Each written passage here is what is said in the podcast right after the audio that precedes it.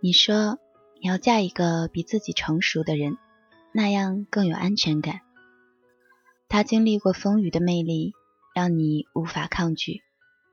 所以在见到他的那一刻，你结束了这些年在爱情里的寻寻觅觅，决定就是他了。可事实就是这样啊，你被他的成熟吸引着，也被他的成熟打击着。他的眼光总是比你长远，做事情总是比你稳妥。你在他的眼里还是没有长大的孩子。他保护你，但有时也会对你叹气，希望你有同样的思想高度。而要强要自尊的你，也急于早日和他站在同一水平线上，让他能平视你，欣赏你。那天你哭了。你说我已经很努力了，我知道我做错了事情，内心愧疚极了，在心里一遍遍的祈祷，希望你宽容我一次，来抱抱我，安慰我一句就好。可最终他的话成了压垮你内心最后的一根稻草。其实他的话并不重，只是你的内心早已谴责了自己千遍万遍。你把这些都想象成了他的内心活动。你说，他是不是失望极了？有时候就是这样，我们总在追赶着前方，却忘了周围和身后那些关切或是羡慕的眼光。其实，你真的很好，善良、热心，开心的时候没心没肺的大笑。全世界数你笑点低，难过时永远藏不住眼泪，但有时哭着哭着又笑了。你不愿意麻烦别人，总想着自己拼尽全力努力成长。你要的生活是比现在美好千倍万倍，所以你忍下了好多的冲动，好多的委屈和好多的幻想，因为你知道你想要的必须要通过自己的努力得到。你逼迫着自己快速成长，是能力上的，也是内心上的。你真的很好，也许只有你自己还不知道。期待生活不要磨掉你的棱角，不要让没心没肺的你变得小心翼翼、草木皆兵。生活里往前走的每一步都是在试错，因为没有人知道明天的样子。所以，真正的对错难以分辨。也许像你这样才是最好的生活状态呢。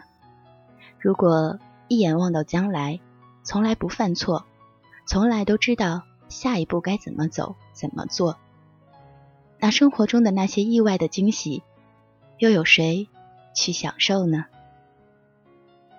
好啦，微笑着好好睡一觉。睡着之前，在心里偷偷告诉自己：“我真的很好，你早晚会知道的。”